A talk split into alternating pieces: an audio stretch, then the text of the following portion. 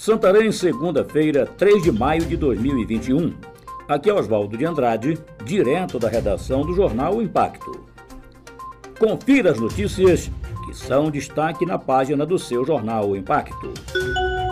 Morador de rua é encontrado morto em calçada na Avenida Cruaúna, em Santarém. Um morador de rua, identificado com o prenome de Enio, foi encontrado morto em frente a um ponto comercial situado na Avenida Cruaúna, entre as ruas Marabá e Álvaro Adolfo.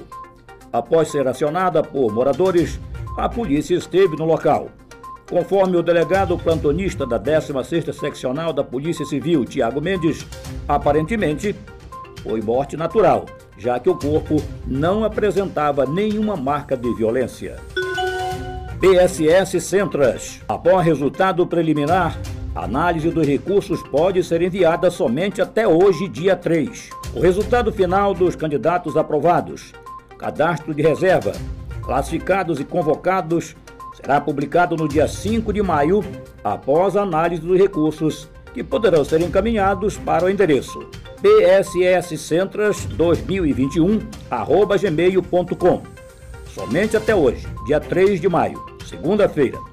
Após a homologação do resultado final, iniciarão os procedimentos de contratação. Secretários de Fazenda criticam proposta de reforma tributária. O Comitê dos Secretários de Fazenda dos Estados e Distrito Federal divulgou carta na última sexta-feira, dia 30, alertando que a criação da Contribuição sobre Bens e Serviços, CBS, apresentada para votação no Congresso Nacional, vai aumentar a carga tributária e poderá gerar impacto inflacionário sobre a economia nacional.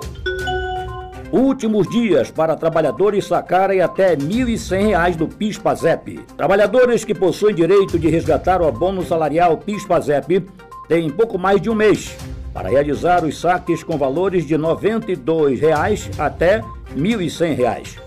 O prazo para saque do benefício se encerra no dia 30 de junho e funciona como uma espécie de 14º salário. Caso os trabalhadores não realizem os saques, os recursos voltam para a conta do fundo. Belterra. Em abordagem na BR-163, a Polícia Rodoviária Federal coloca atrás das grades mais um foragido da Justiça. Na tarde de sábado, dia 1 os agentes da Polícia Rodoviária Federal cumpriram um mandado de prisão preventiva contra Eduardo Martins Lobato, de 24 anos, conhecido pela alcunha de Playboy, condenado por tráfico de drogas. Segundo os policiais rodoviários federais, Eduardo encontrava-se foragido da justiça desde 2018.